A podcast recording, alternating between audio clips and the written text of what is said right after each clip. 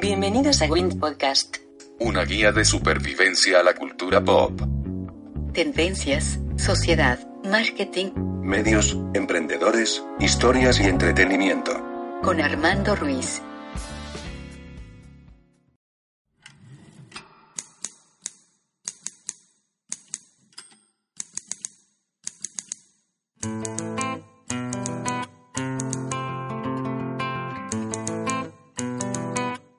Y bueno, este, esta plática es para Win Podcast, entonces, bueno, me presento, soy Armando Ruiz, estoy en Twitter y en Instagram como Armando-MKT y el podcast está en Spotify, en iTunes, en Evox.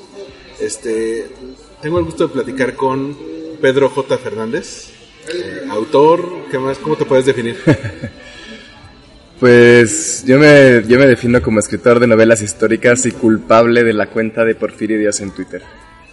¿Te sientes de grabar que en parte eres gran responsable de la, de la revalorización del personaje de Porfirio Díaz? Porque después de, a lo mejor, tu generación, la mía, la anterior, pues era el gran villano y de repente tú ves a, a gente de sus veintes o, es- o, eh, que dice, es este... Es que yo admiro mucho a Porfirio Díaz, entonces la- o, o retoman los chistes que hacías de la tienda de raya, ¿no? Sí, hay, hay una... Pero yo, yo creo que la verdadera revalorización vino en los 90 con la... Con la telenovela del, del vuelo del águila, Genial telenovela. le- los libros y luego empezaron a ya hablar de, de Porfirio Díaz de o sea no solamente lo malo que no lo podemos quitar sino lo bueno de eh, pues la parte de progreso el superávit todo eso. Entonces ya estamos haciendo que la balanza de Porfirio Díaz se nivele un poquito. Y bueno luego llega la cuenta de Porfirio justo cuando está empezando Twitter y es como el boom Porque luego, digo, de los pioneros de los personajes tuiteros históricos, ¿no? yo creo que fue el primero que pegó Porque luego vino Benito Juárez. Benito Juárez vino como un par de años después y tiene, si mal no recuerdo, tiene, su cuenta tiene 60 mil, pero ya la mía tiene 200 mil. Soy el que más tiene. Eh, no sé si ahorita, pero eh, cuando empezaron a hacer artículos en España y Argentina de, de la cuenta de Porfirio Díaz, era el que más, en Twitter histórico que más seguidores tenía. ¿Y eh, eh, en qué momento dijiste, bueno, eh, lo que me gusta de historia, lo que sé de historia, lo voy a utilizar para este personaje? ¿Y por qué Porfirio Díaz?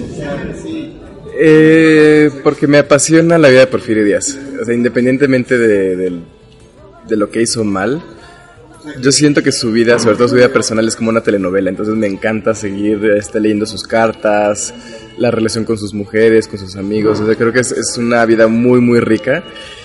Y en cuestión de qué tanto podía yo aprovechar en Twitter, pues yo creo que es el que más, porque generalmente los personajes históricos están un tiempo, están 10 años, 20 años, o nada más en una guerra, y Porfirio Díaz estuvo a la luz pública 60 años, entonces pues me permitió eh, abarcar mucho más de, de la historia de México.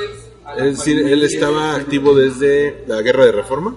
Eh, él empieza, empieza a sonar su nombre en la revolución de Ayutla contra Santana, porque es cuando bueno, públicamente dice que no lo va a apoyar y entonces lo persiguen. Es la primera vez que, que ya se habla de él hasta, bueno, el exilio. Entonces habrá sido eh, finales de los 40, de los 1840 hasta 1915, entonces para que saquemos cuentas.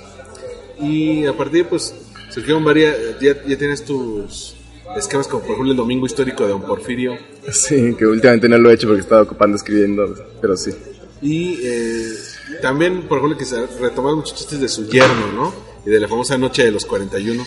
Sí, bueno, retoma muchos chistes de, de muchas cosas, de, de las tiendas de raya, eh, de su yerno, de su relación con su esposa. eh, es, es muy impresionante que de repente cuando México tiene problemas con Estados Unidos, todo el mundo está- usa la frase de pobre México tan lejos de estar cerca de los Estados Unidos.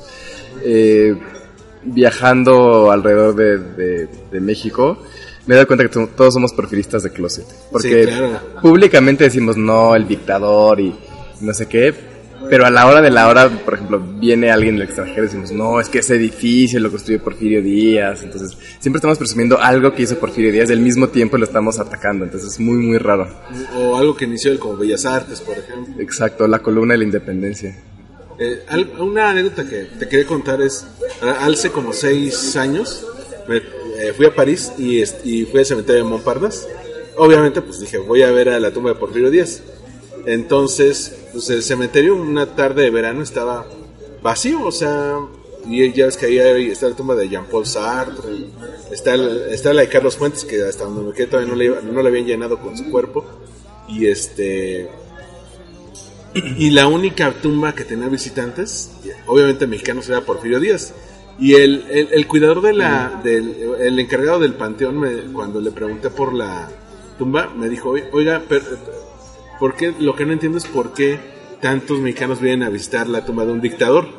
Y le dije, es que es, oh, por vida es mucho más complicado que eso.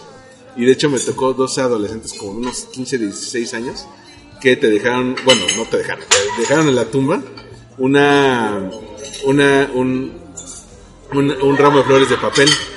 Y dijo, tómale foto y se lo ponemos a arroba don Porfirio Díaz para que no- y decirle que no nos mande a la tienda de raya. Sí, es, es muy curioso. Luego, cuando la gente va y luego dejas, este, deja cartas y deja flores, me manda las fotos. Sí. Pero fíjate que es, es, este. Es, es muy curioso todo este asunto porque sí recibe muchos. eh, muchos visitantes, recibe muchas flores. eh, es una de las tumbas más visitadas de, de París. Muy, muy extraño. Y pues siempre está este debate de si los restos deben venir o no. Y obviamente ahorita los historiadores de la Cuarta Transformación están en contra de que regrese. Eh, la familia quiere que regrese con honores y el gobierno obviamente no lo, nunca jamás lo va a permitir. Pero al final, eh, pues es donde quería descansar en Oaxaca. O sea, podemos ponernos de acuerdo todos, traerlo eh, a la a la catedral o a la pues a la iglesia de la soledad y poner sus restos ahí sin honores y simplemente cumplir su última voluntad. Como Santana, que está enterrado en el centro de la ciudad y nadie, pocos lo saben, también por eso no lo van Exacto. a, a desacralizar. ¿no? O sea, eh, hay un chiste recurrente que hago en la cuenta de Porfirio Díaz es hay peores presidentes enterrados en México. Empezando por Díaz Ordaz. pues, entrada. O en el momento de la revolución que pusieron a, to- a gente que se trató de matar entre sí cuando estaban... Ah, en- sí. O sea, bueno, o, o durante mucho tiempo que estaba el cuerpo de Pancho Villa con una cabeza que no era la suya. Exacto. Bueno, y, jus- y justamente de ahí, eh, de ahí quiero partir porque, bueno, fue como tu primer acercamiento a la vida pública de alguna manera.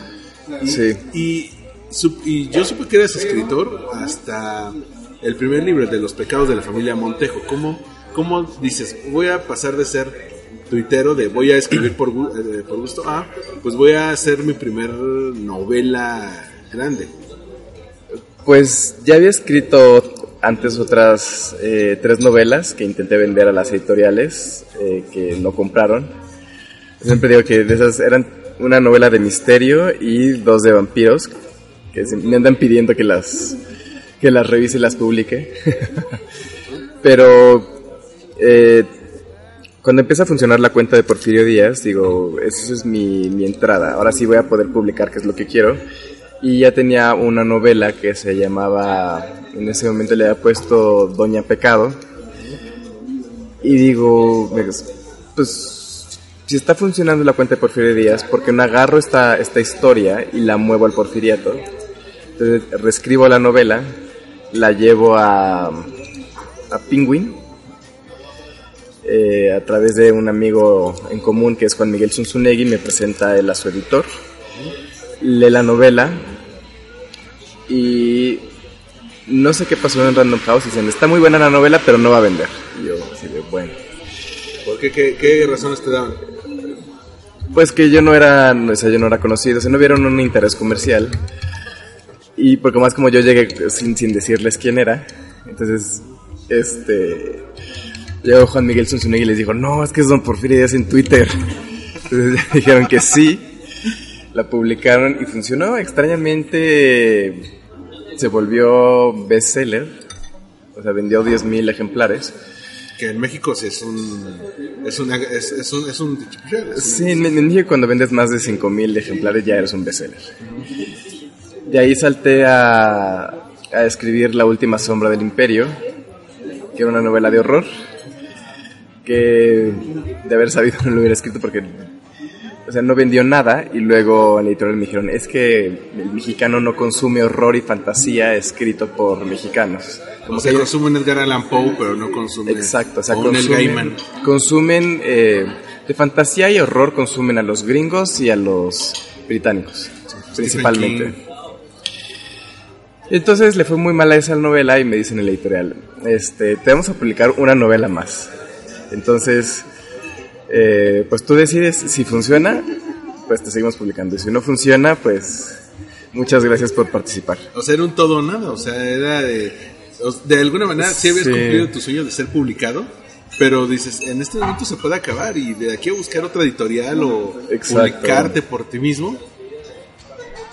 Y entonces, este, yo estaba pensando, digo, ¿qué libro? O sea, si este fuera mi último libro, ¿qué me gustaría escribir? O sea, si ya voy a aventar la carne al asador. Y pues ya, pues me voy a aventar la biografía de Porfirio Díaz. Y la editorial también me dijo, o sea, si es lo que tú quieres, pues ya, o sea, ¿qué es lo peor que puede pasar?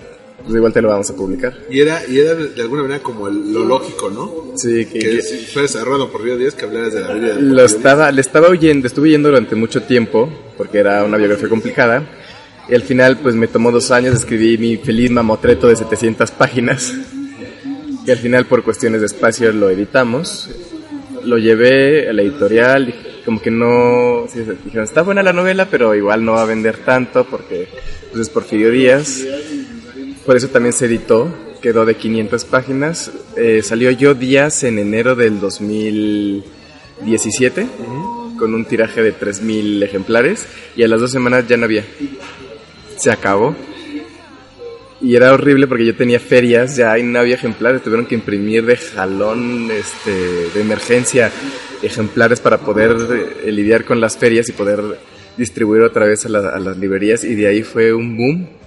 Y de ahí hasta hoy ha sido eh, una novela que, que ha vendido muchísimo, que incluso hay, hay meses que venden más que novedades, O sea, sigue vendiendo. que sigue vendiendo muy bien. Es que po- pocas veces saben, lo, bueno, digo, los que conocemos algo de la industria editorial, quizá, sí, pero eh, no es de que, ah, se acabó el tiraje, en una semana te tenemos el- la reimpresión.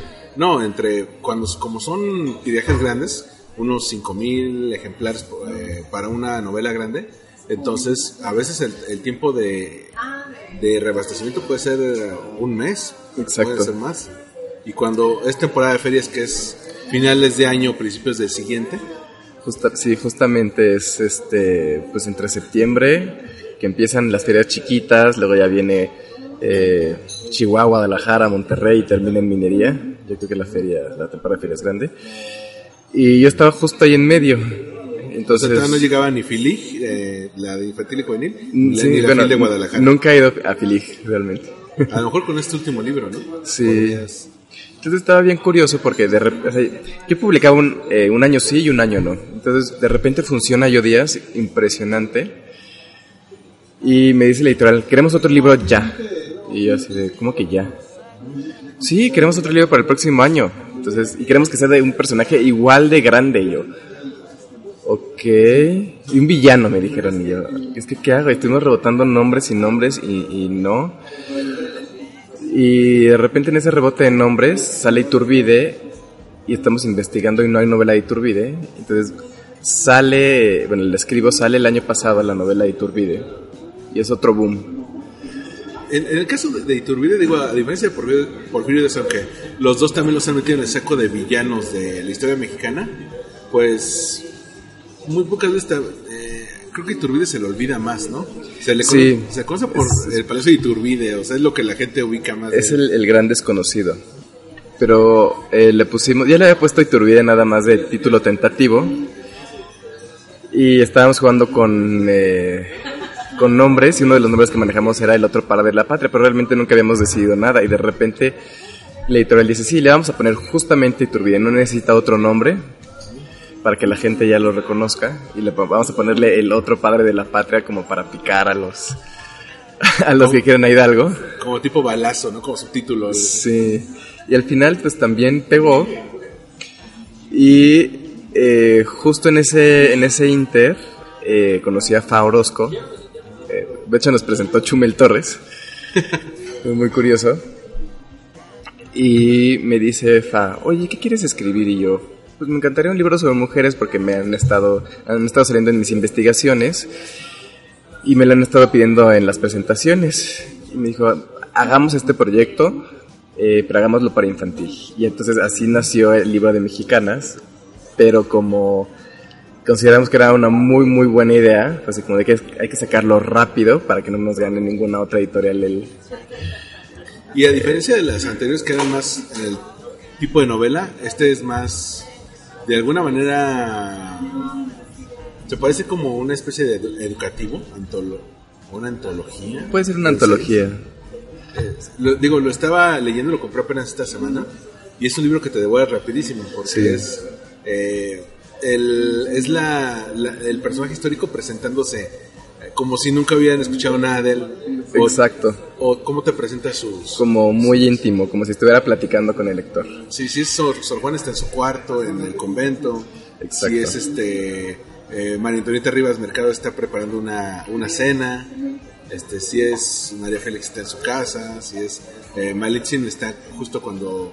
Cuando está, está viendo terminando la está- sí me gustó mucho porque con, con la con la Malinche puede crear imágenes que a mí se me hacen muy poderosas o sea no solamente es cayó la gran Tenochtitlan o sea ella está describiendo cómo quedó mientras está contando esa historia y me parece que eran imágenes muy poderosas que los niños se pudieran imaginar esta gran ciudad destruida y, y justamente eh, el año pasado estaba, estaba haciendo la promoción de, de Iturbide.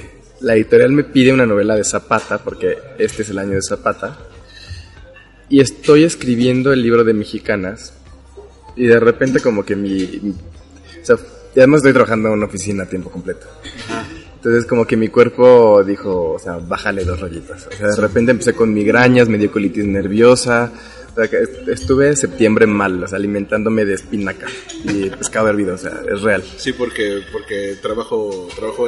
Sí, porque además, estuvo muy curioso porque me empecé a quejar de las migrañas en Twitter, en mi cuenta personal, y me decían, no, no pasa nada, si aguantas.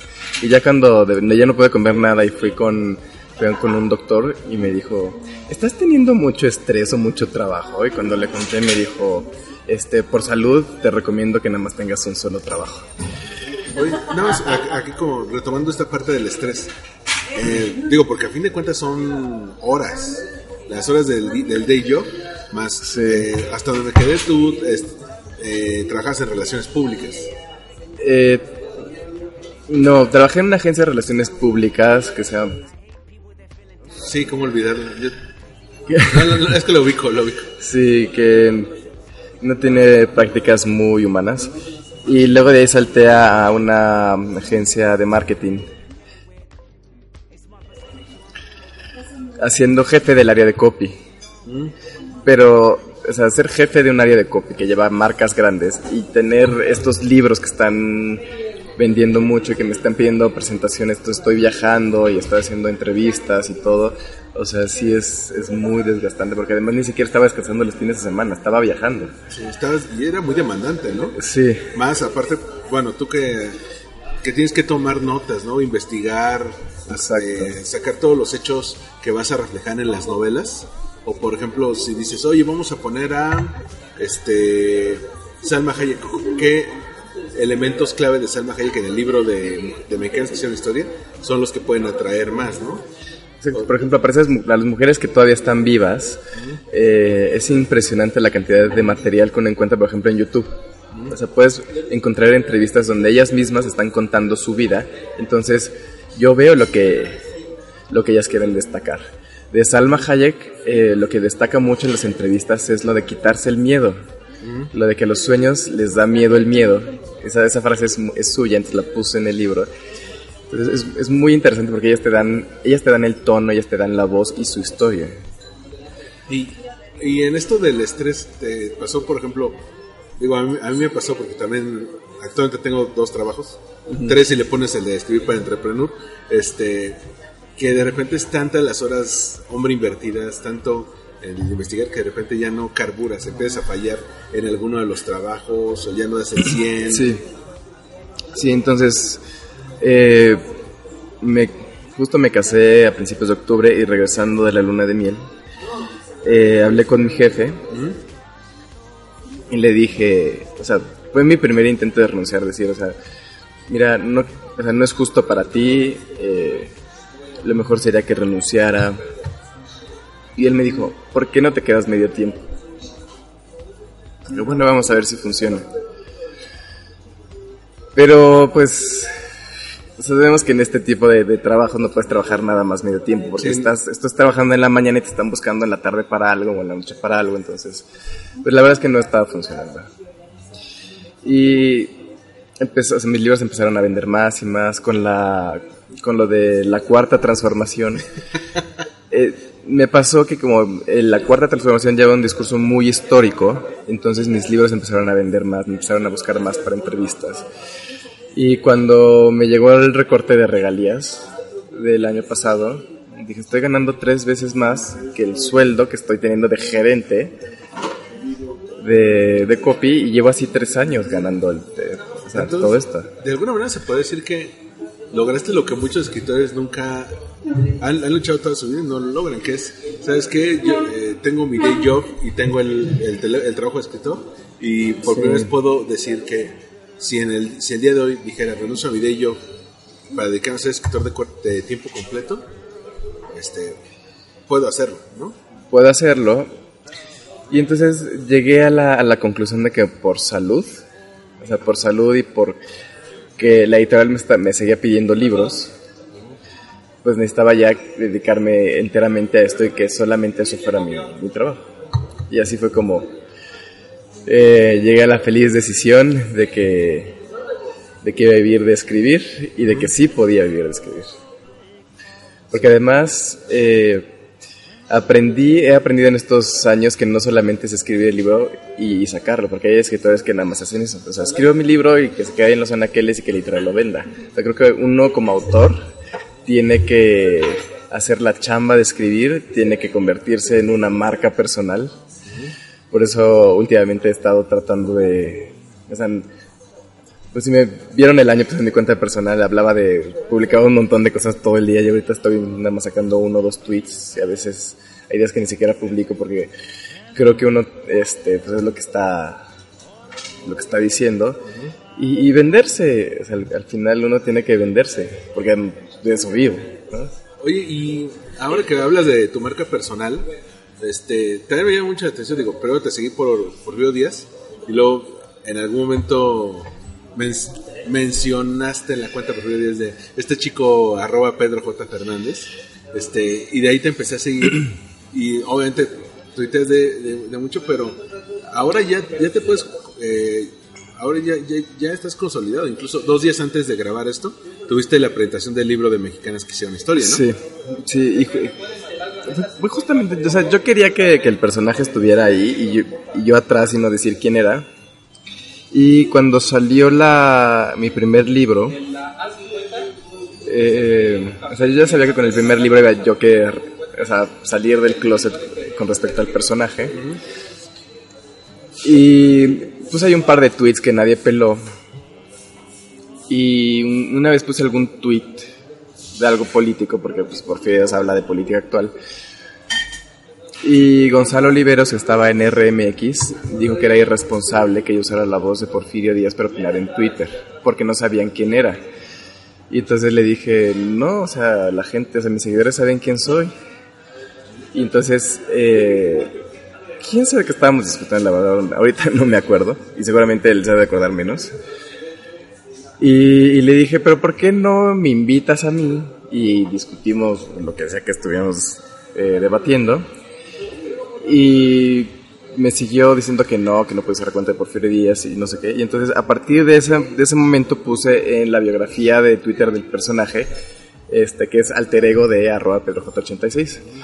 Y de repente me retuiteo, de repente lo menciono para que la gente sepa quién está detrás, o sea, no, que sepan que no es un anónimo. Porque creo que en Twitter es importante cuando estás haciendo ese tipo de, de cuentas que sepan que no es un anónimo, que son opiniones de un personaje, que a veces ni siquiera son las mías, pero de un personaje, y eh, que cualquier tema personal lo, siempre lo traslado a mi otra cuenta, es decir, de, tienes un problema podemos tratarlo, o sea, no con el personaje, sino con el titiritero. Si, con- si tú tienes una postura política, que, que lo discutas tú, ¿no? No Exacto. decir, por ejemplo, estás que decir o estoy o a favor o en contra de la cuarta transformación, pero lo tuiteo como si fuera Porfirio Díaz. Bueno, a lo mejor ahí ya es una diferencia entre el personaje y el, y el escritor. Sí.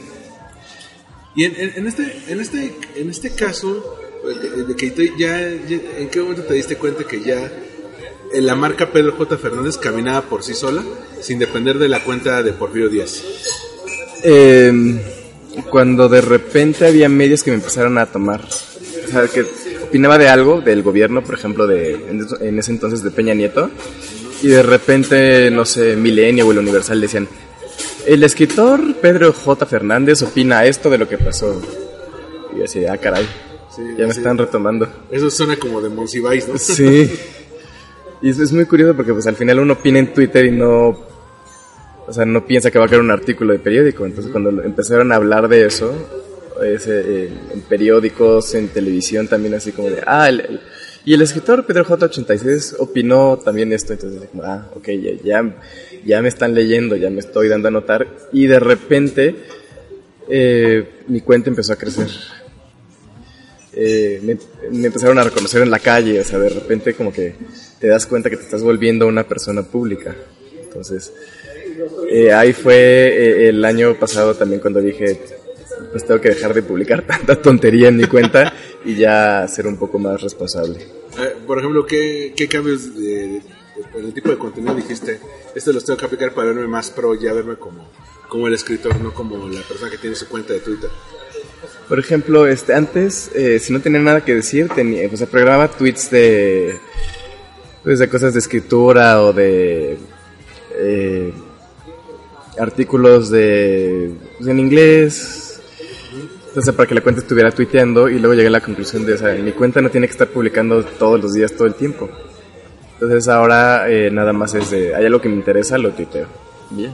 Y lo uso también para promoción de, de los libros.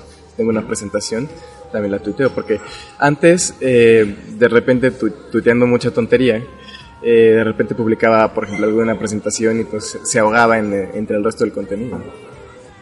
Y, y, por ejemplo, el hacer contactos, tú me dices de, bueno, de, por ejemplo, eh, Favorosco, que, que es, que es quien, que, que- con quien hiciste este, este proyecto de libro, en el caso de Chumel Torres, en el caso de las ilustradoras, porque eh, las ilustraciones del libro están fantásticas. Yo conté al menos unas nueve ilustradoras. Sí, es- eso lo coordinó Fa. Es, es que nos conocimos realmente, era un cóctel de la editorial. Y luego, pues hay mucha gente que no conoces. Y como ya conocí a Chumel, pues me fui a su mesa. Y justamente allá estaba Fa, que tampoco conocía mucha gente. Y por eso eh, eh, nos presentó y comenzamos a platicar. Eh, yo hice los textos, ella hizo la coordinación de las ilustraciones. Entonces ella contactó a las ilustradoras. Eh, algunas las conocí, algunas fue por Twitter, digo por Instagram. Entonces. Como Andontela también, que, que hizo el libro de plaquetas también. Sí. Entonces, o sea, para que vean que subir su trabajo a Instagram, sí, de repente sí hace que las editoriales pues tomen nota. Eh, las contactó, les dijo que si querían participar en el proyecto y estuvo coordinando que pues 50 ilustraciones. Es impresionante lo que hizo en, en prácticamente dos, tres meses y que la ilustración tuviera que ver con el texto. Y al final, pues, una de las ilustradoras fue también quien hizo toda la parte eh, interior de los colores y la portada, todas estas formas que, que parecen bordados. Entonces es, es muy impresionante. Y a mí, pues yo sabiendo que iba a ser un proyecto eh, feminista y creo que los hombres somos, eh, tenemos que ser aliados ahorita en su lucha, eh, pues para mí era muy importante que todos est- estos textos pasaran por muchos ojos de mujeres. Entonces, eh, pues hubo dos editoras, estaba FAO, pasaron por muchas manos en la editorial que fueran mujeres. Entonces digo que todo está hecho, todo, todo, todo el libro, o sea, la, la, la coordinación, las ilustraciones, las ediciones, todo está hecho por mujeres, hasta la narración en, del audiolibro que se lo hizo Gina Jaramillo, yo soy el único hombre.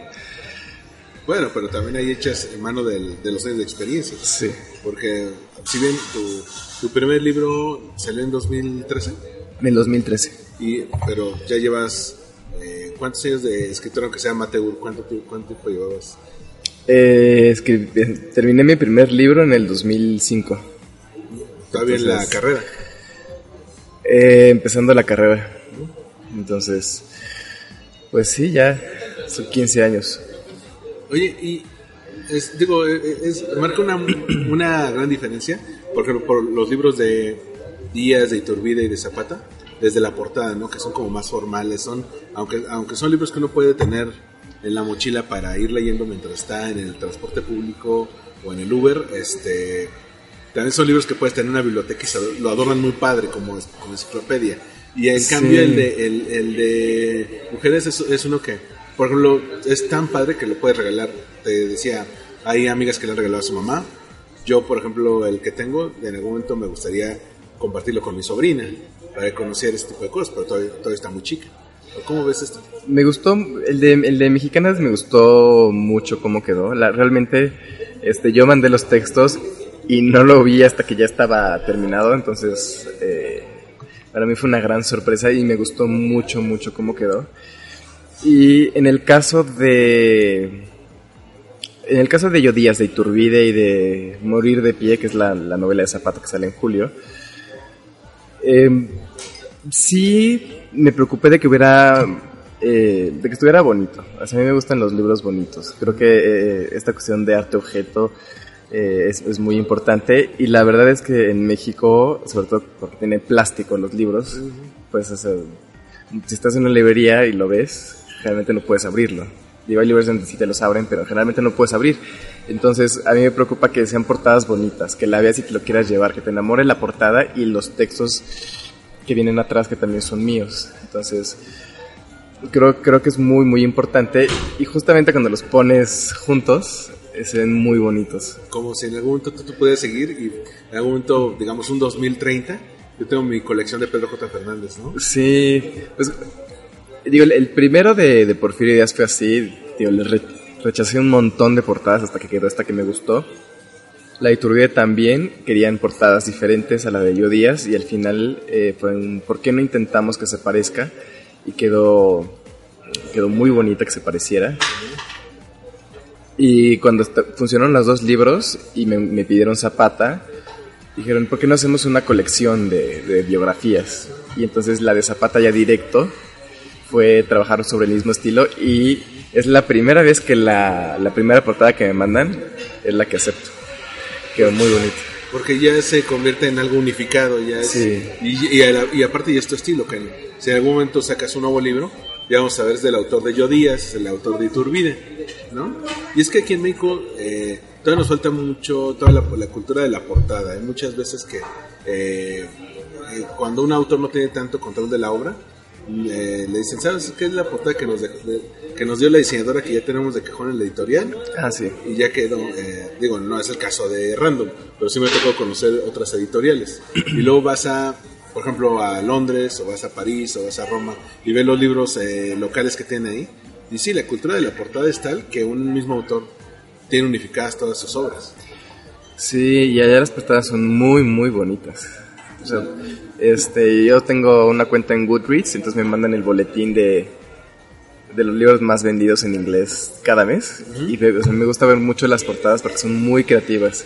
Y aquí de repente las portadas son, eh, son un poco aburridas. Sí he conocido autores que me dicen, es que no vi la portada, o sea, no supe cuál iba a ser la portada hasta que no pasé a una librería y lo vi ahí. Ah, o sea, nunca, nunca tuvieron ni siquiera un control creativo. Sí. Y ahí tocó- Sobre todo editoriales chiquitas. Y por ejemplo, me, me- me tocó conocer el caso de Sofía Macías, que dice que cuando sacaron el, la portada de Pequeño Cerdo, ella dijo, no. O sea, le ponían como algo más genérico la foto de un cerdito, pero esto es hace 10, 12 años. Y dice, no, no, no, vamos a hacer algo que sea justamente un arte objeto. Entonces buscó un ilustrador que fue el que hizo el famoso, el cerdito eh, icónico de la portada. Sí. Tanto que a partir de ahí todos los libros y agendas que ha sacado eh, tienen, traen, el, traen el mismo escudo. Sí, es que eso es muy, muy importante, porque sí me pasó, o sea, sí me ha pasado que de repente, o sea, sí ven los libros, o sobre todo ahorita que ya están empezando a anunciar el de Zapata, que inmediatamente lo relacionan conmigo. O sea, como que ya se volvió un, estas portadas blancas con los grabados en blanco y negro y los marcos de colores, como que sí se volvieron algo muy icónico de, de mis biografías. Oye, ¿nunca te han llegado a buscar como un paralelismo con Pedro Ángel Palú, que también durante mucho tiempo se dedicó a hacer novelas históricas? Justo hizo una de Zapata, hizo una de Díaz. Eh, no, me acu- no me acuerdo de quién más hizo. Eh, de Villa.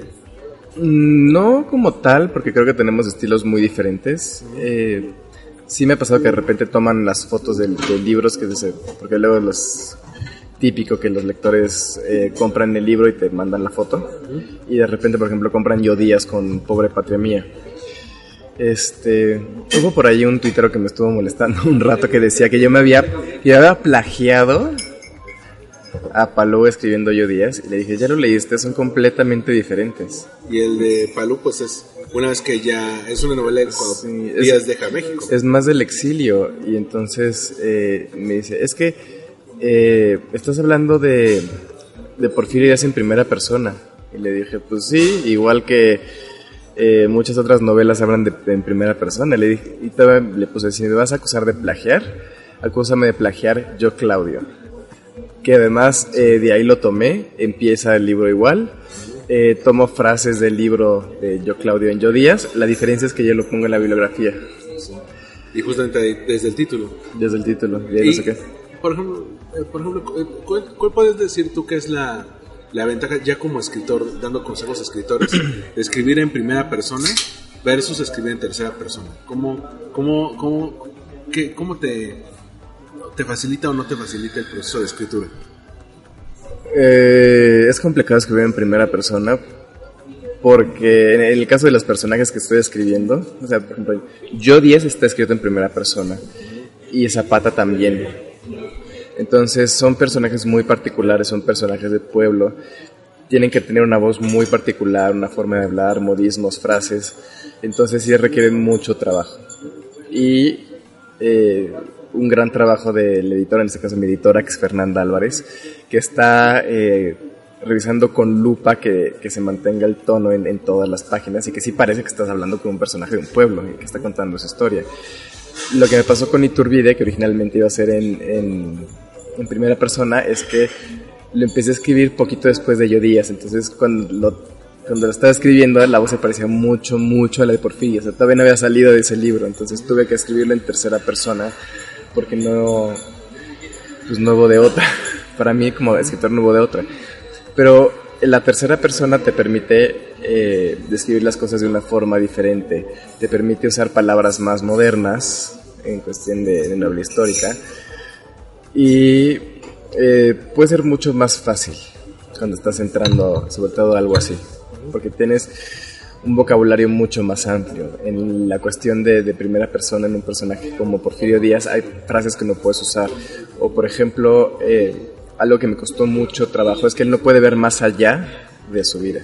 Él no puede hablar de su legado, él no puede hablar de... Eh, de cómo se revalorizaron después ciertas cosas o cómo se le tacha de dictador porque eso pasó después. Es, es por ejemplo, un error también común en muchos escritores, el hablar de, del personaje con conciencia histórica, ¿no? Sí. De cómo vas a trascender, de como si estuviera haciendo todo consciente de que de la repercusión que esto va a tener para el futuro. Exacto. Y también pasa en las películas, incluso los que escriben para películas. Es así como Neil Armstrong se dio cuenta que esto definiría este, la historia de la humanidad, ¿no? Sí, no, o sea, por ejemplo, Porfirio Díaz siente que, eh, que se perdió su, su legado, eh, siente que los mexicanos son desagradecidos en, eh, pues en, haberlo sacado del país y de repente empieza a ser consciente de, la miseria y de todos los errores que cometió, pero al final él no puede ser consciente de que todo eso va a servir para que después de la revolución sea el gran villano, o sea, él no puede ver eso. Entonces es muy, muy complicado porque tú tienes que escribir bajo ciertas reglas. Y en el caso de Iturbide, eh, como es una, es una tercera persona que que me permite hablar de muchísimas cosas, sí puedo hablar de legado, sí puedo explicar cosas que yo Díaz no me deja. Entonces, eh, pues depende de, lo que la novela tenga que ser. También creo que las novelas son como seres vivos, tienen que evolucionar. Eh, tú mismo te das dando cuenta que funciona y que no funciona. Eh, por ejemplo, la, la novela Iturbide, el, el, primer borrador estaba en tercera persona en pasado y luego lo cambiamos a presente porque resulta que era mucho más emocionante leer las batallas en presente, pero son cosas que te vas dando cuenta al momento de escribirlas. Y que se pueden prestar para alguna, algún, en algún momento alguna adaptación. Eh, bueno, mi siguiente personaje, al fin me deja me dieron eh, luz verde en la editorial, va a ser Maximiliano, que es un personaje que me han pedido desde el principio. Eh, me encantaría escribirlo de la forma más humana posible porque creo que como Porfirides está muy polarizado o lo tiene una visión muy romántica de lo que fue el imperio y tenemos esta idea ridícula de que pues vine engañado y pobrecito y quería ayudar a todos y lo matamos. Y la otra el otro puesto de que era el maldito invasor y qué bueno que lo fusilamos. Entonces me gustaría encontrar el punto medio del punto humano y contar sobre todo eh, su vida antes del imperio creo que es algo que, se cuenta poco y a mí me encantaría abarcar eh, pues todo eso Eh, me gustaría muchísimo escribir sobre Santana eh, me encantaría una novela de Leona Vicario. Creo que su novela, su, vida es muy, muy apasionante y daría para una novela de aventuras, de política, de espionaje. Entonces, me encantaría. Sobre todo porque he estado escribiendo muchos hombres y creo que también tengo que empezar a escribir eh, novelas sobre eh, mujeres. Entonces, pues, ahí hay varios. ¿Y cómo eh, en algún momento tú verías el potencial de, con todo lo que está pasando en esta época, con todos estos cambios políticos, tú le ves potencial en algún momento para alguna novela? Desde este, cómo se hablará de lo que estamos viviendo ahora a posteridad. Cuando, cuando, cuando se bajen las pasiones, cuando cambie el- la orientación política o, lo veamos todo todo todo lo que estamos viendo ahora como como cuando éramos niños y veíamos el cardenismo, ¿no? Como Pues yo creo que las pasiones, en cuestión de historia de México, las pasiones no terminan. Seguimos todavía hablando apasionadamente de la conquista, como acabamos de ver.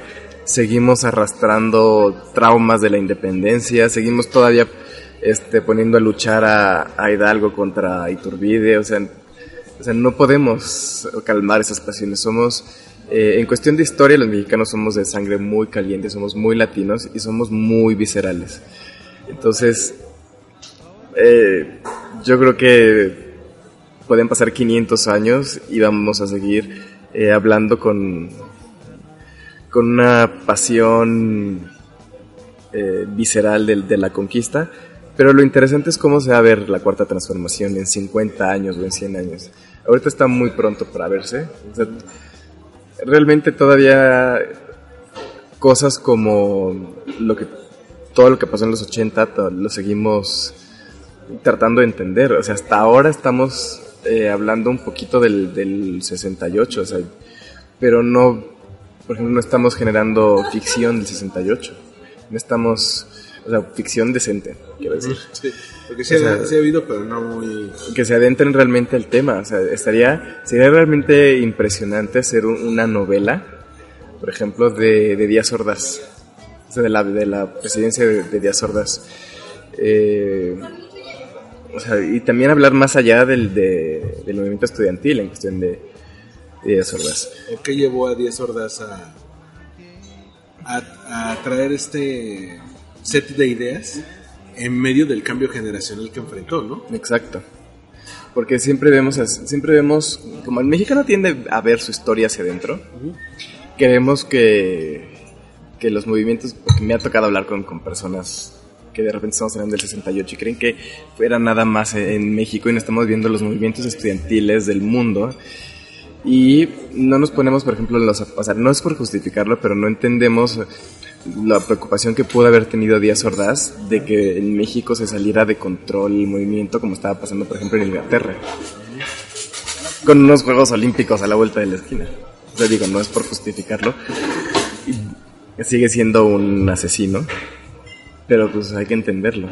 A fuerzas, es que lo que pasa en México es que a fuerzas de tachar a alguien de dictador o de villano, creemos que no tenemos que entenderlo.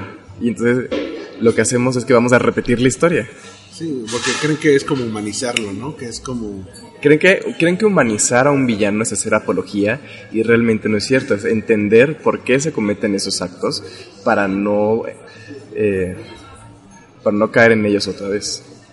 Y que pues al final son personas, no son villanos de caricatura. No, o sea, son personas que de acuerdo a...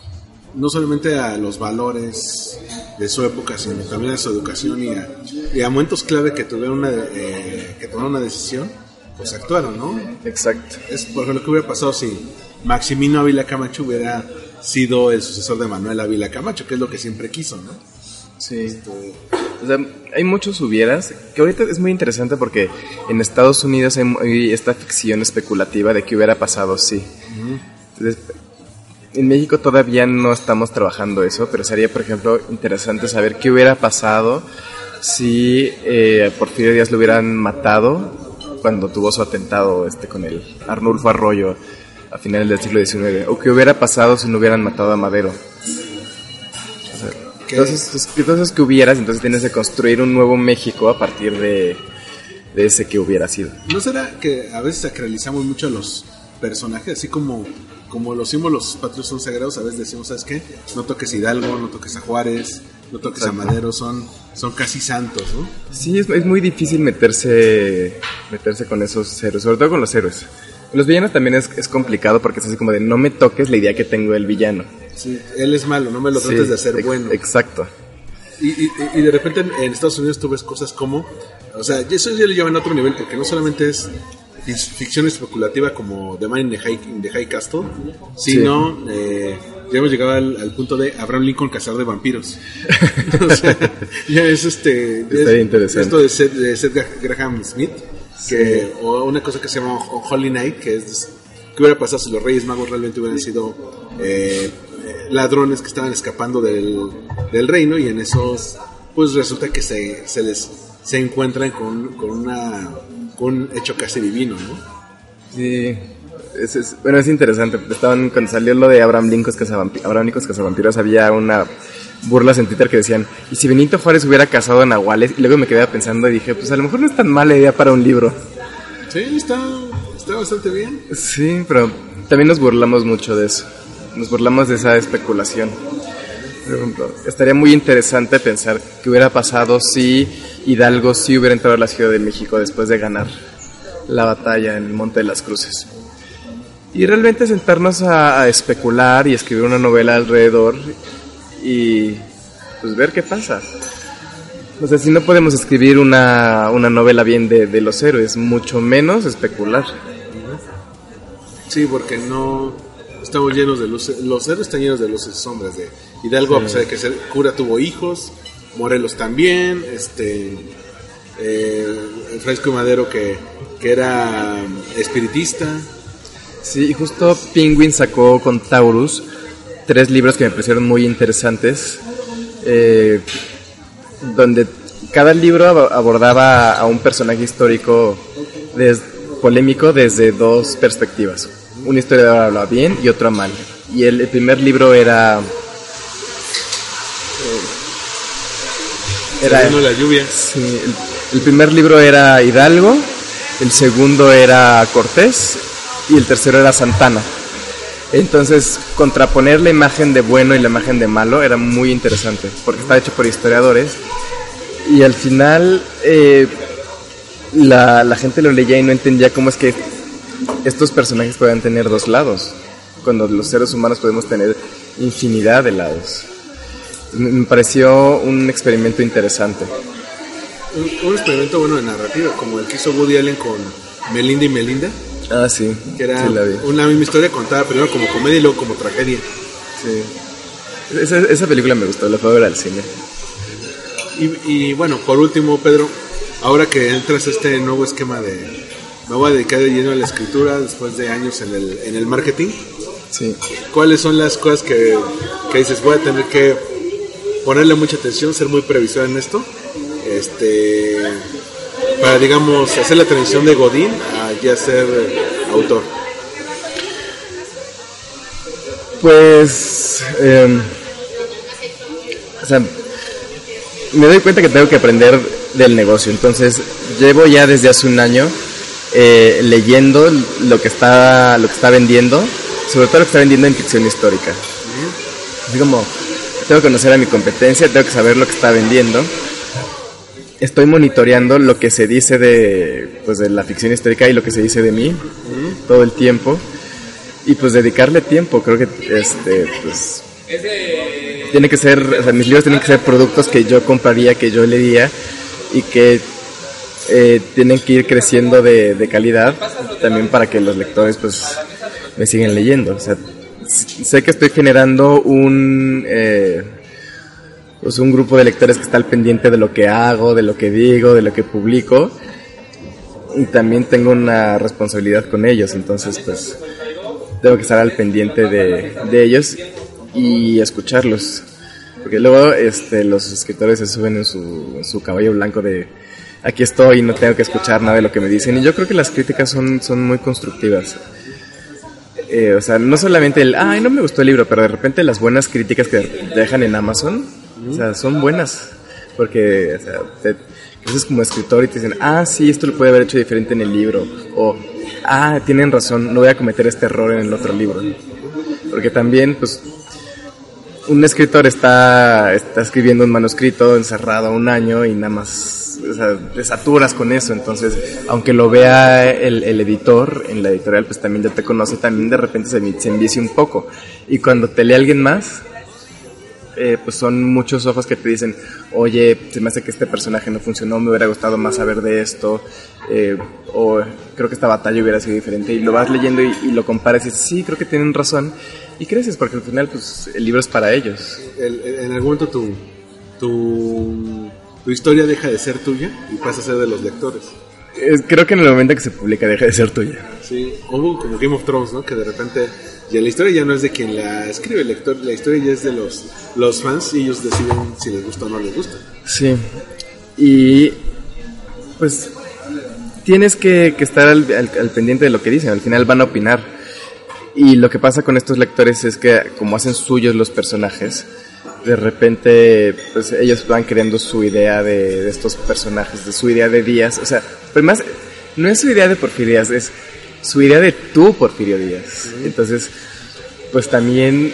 eh, es, es muy interesante cómo se va formando este, este vínculo con el lector, porque además empiezan a interpretar el libro o interpretar, eh, interpretarte a ti como escritor. Y, de repente, lo padre de, de ser eh, escritor ahorita y de tener redes sociales y de verdad estar en las redes sociales, es que luego empiezas a platicar con la gente y, y se hacen pláticas muy, muy interesantes de, de lo que les gustó del libro, de lo que no les gustó del libro, oye, recomiéndame más libros de este tema, eh, oye, me, me pareció que eh, se parecía a este otro libro, entonces de repente me están recomendando libros, yo estoy recomendando libros, y se vuelve una, una charla interesante. ¿Y tú le has llegado a pedir un consejo a algún escritor?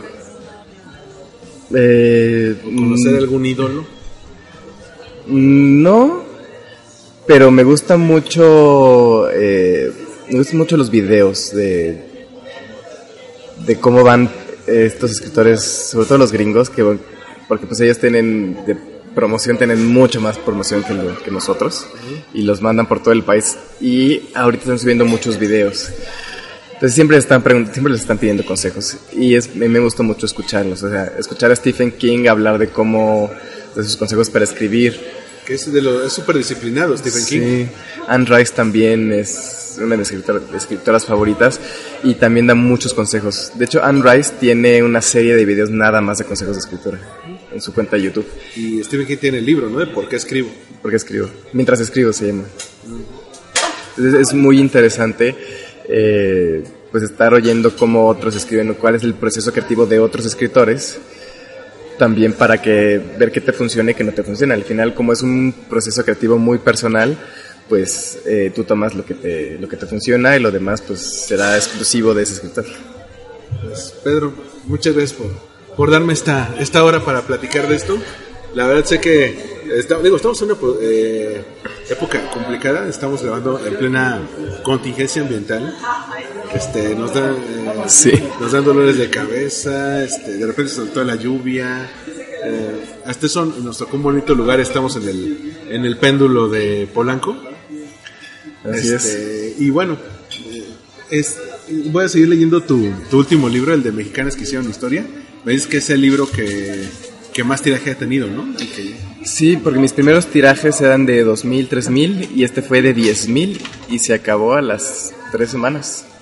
Y ahorita va por su primera reimpresión. De la primera reimpresión tiene que estar llegando ya a librerías. Mm, súper. Y justo te deja todo listo para la próxima temporada de ferias. Exacto. Te, te veo en la, en la FILIG, en la Feria de Libro Infantil y Juvenil. Es, parece que sí va a ser mi primera feria infantil. Y es, es padrísimo ahí, a- ahí, sobre todo si te toca un- una sala grande, porque los que van realmente son los que te quieren leer, los que no los que cayeron ahí por accidente. Sí, me, impresiona mucho porque luego cuando hago, este, hago presentaciones, va mucha gente que, quiere regalar mis libros. Entonces, a la hora de la firma me dicen, es que es para mi mamá, para mi tía, para mi maestra, y me da mucho gusto eh, que, se, que se regalen libros. O además de que sean mis libros, que está increíble, pero que, regalías. pero que se, que se regalen libros, a mí me, me gusta mucho. De hecho, me gusta mucho cuando las presentaciones, a mí me regalan libros y entonces luego, luego sí los leo y les comento ahí en Twitter. Así que muchas gracias por este libro, eh, si me gustó o no me gustó. Entonces también está padre porque la le- se siguen moviendo las letras.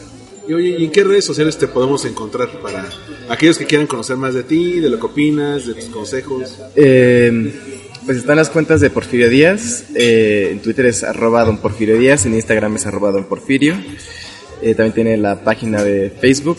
Y en mis redes personales, eh, Twitter e Instagram es arroba pedroj86. Los dos tienen los mensajes abiertos, los mensajes directos por si me quieren platicar de libros.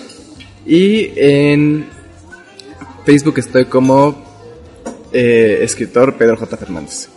Perfecto, Pedro, pues muchas gracias.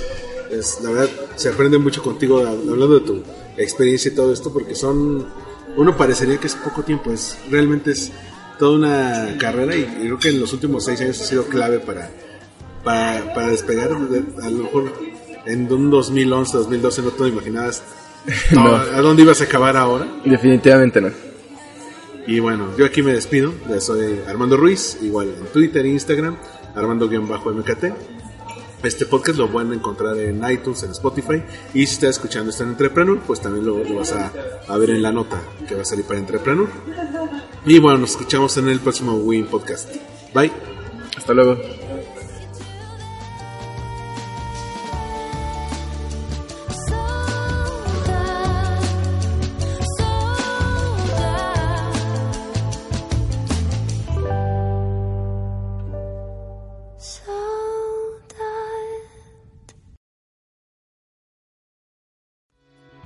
Esto fue Win Podcast, Una producción de All We Need Is Blog. Síguenos en iTunes. iVoox o en allwinidisblog.com.